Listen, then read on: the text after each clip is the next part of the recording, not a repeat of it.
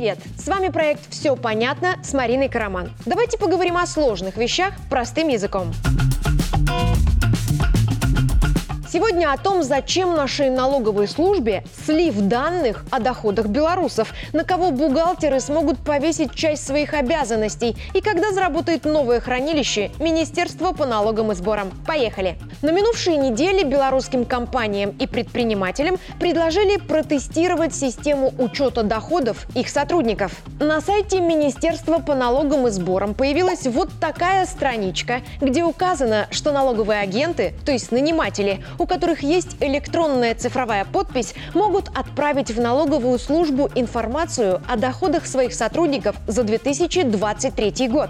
Далее расписан алгоритм действий и указано, что введенные данные нигде не будут использовать и удалят из системы до 1 января 2024 года. Информация рядовая. У нас просто запускают очередной автоматизированный сервис учета важных для государства сведений. Но нашлись медиаресурсы, которые преподнесли эту новость как акт посягательства на тайны белорусов. Мол, нанимателям предложили слить информацию о доходах рядовых граждан и пообещали ее не использовать. Но как оно там будет, кто знает. А будет все законно и без скрытых мотивов, на которые нам пытаются намекнуть. В последние пару лет список данных, которые наниматели обязаны предоставлять в налоговую о своих сотрудниках, стал шире. А раз информации нужно передавать больше, то и формы документов для ее предоставления пришлось изменить. Здесь проще объяснить в формате «было-стало». Итак, что было? Работодатель привозил в налоговую службу декларацию, где указывал, сколько в его штате сотрудников и какую общую сумму подоходного налога он заплатил за них в минувший отчетный период, например, в квартал. Какой доход получил каждый отдельно взятый работник, налоговая не видела. Какую часть этого дохода составили льготы, бонусы и оплата больничных тоже. С ошибкой начислен налог или без, работают ли на предприятии люди, которые получают зарплату в конверте, выяснить было практически невозможно. Как будет теперь? Налоговый агент, в нашем случае наниматель, обязан предоставлять МНС данные обо всех статьях доходов, которые физлицо получает на его предприятии. Этого требует 85-я статья Налогового кодекса Беларуси. Там же написано, о каких ресурсах отчитываться не нужно. Кроме того, о доходах физлица в налоговую будут сообщать нотариусы, адвокаты, Министерство труда и соцзащиты, Фонд соцзащиты, Национальное кадастровое агентство, Министерство финансов, Белгосстрах, Национальный центр электронных услуг, почтовые операторы и банки.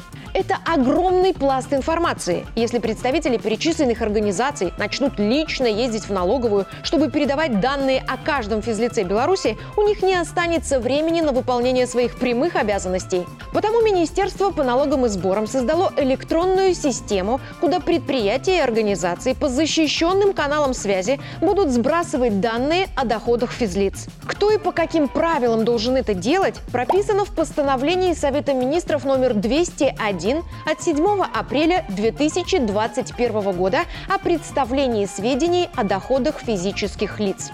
Там перечислены упомянутые выше ведомства, виды выплат физлицу, о которых они должны сообщать в налоговую, и сроки, которые им на это даются. Формы документов, в которых наниматели и государственные органы должны передавать эту информацию в налоговую службу, утверждены постановлением Министерства по налогам и сборам номер 35 от 15 ноября 2021 года.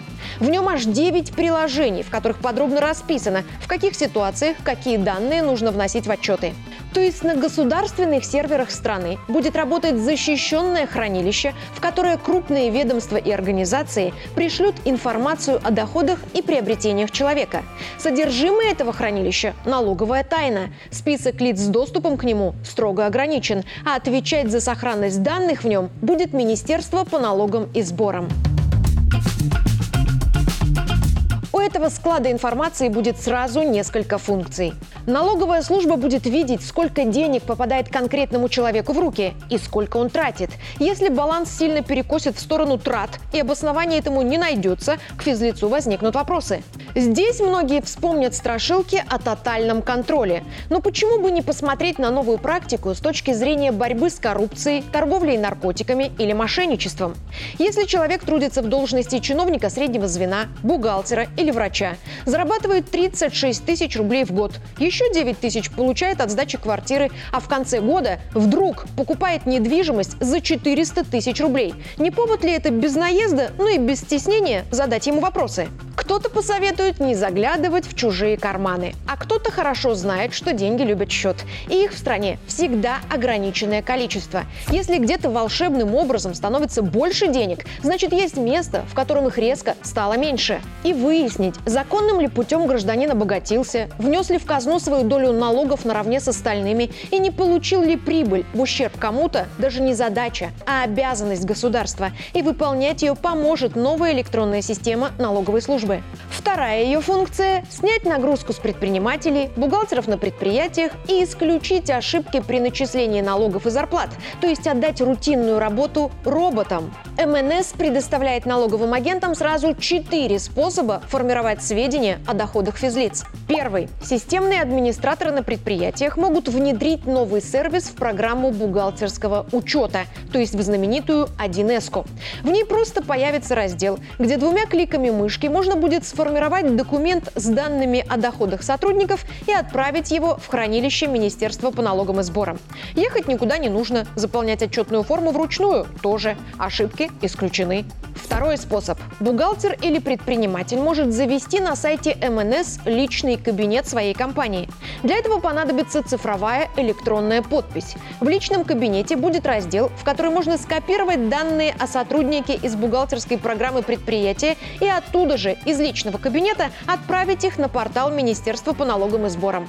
Третий способ – скачать на свой компьютер программу ARM-плательщик. В ней тоже будет секция, куда можно загрузить данные из своих бухгалтерских документов, подписать электронной цифровой подписью и отправить в налоговую. И четвертый способ – вбить все данные в системе ARM-плательщик вручную, скопировать на флешку и ввести в налоговую лично.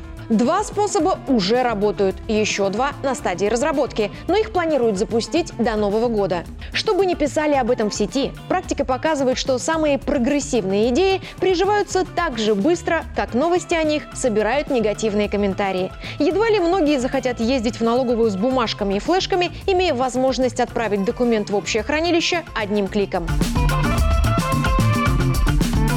Новая система учета доходов физлиц уже существует, но пока в ней пусто. Первые отчеты о доходах своих сотрудников наниматели должны предоставить в новом формате до 1 апреля 2024 года.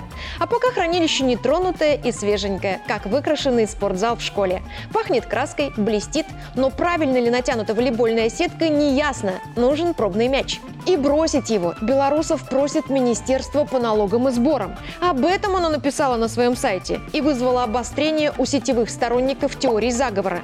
Наших бухгалтеров и предпринимателей попросили протестировать работу новой системы, чтобы понять, не лагает ли она, верно ли расставляет данные и ведет подсчеты, в нужное ли место сохраняет информацию. Чтобы проверить, как все работает, нужно просто ввести в систему условные данные о доходах физлиц за 2023 год.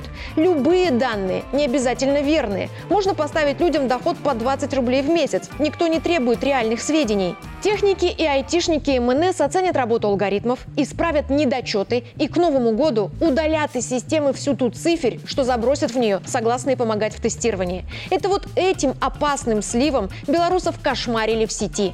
Добровольным сливом выдуманных цифр для настройки системы. А к бухгалтерам и предпринимателям обратились потому, что у них, в отличие от физлиц, есть в распоряжении цифровые подписи.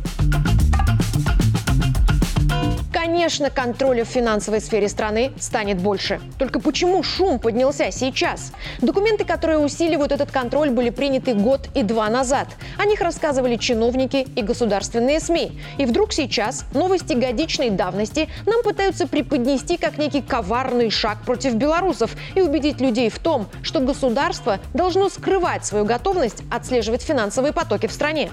Тем, кто так реально считает, стоит прийти в себя. В мире, где существует коррупция, экстремизм, терроризм, наркотрафик и передача денег в цифровом формате, только кретины не внедряют цифровые способы контроля денежных потоков. Как без них защитить граждан, их заработок, а иногда и жизни? Между четкой структурой и хаосом Беларусь выбрала структуру. Пока этот путь полностью оправдывает себя на практике уж точно не нуждается в словесных оправданиях. Помнить, что в мире, где цифра переплелась с реальностью, мутить воду стало легко. И единственный способ защитить людей от несправедливости, а государство от экономических угроз – сделать финансовое пространство в нем абсолютно прозрачным. На это и направлены изменения финансовой, цифровой и налоговой политики страны последних лет. Я Марина Караман, и зачем в Беларуси хранилище данных о доходах граждан, мы разобрались. Все понятно? До встречи!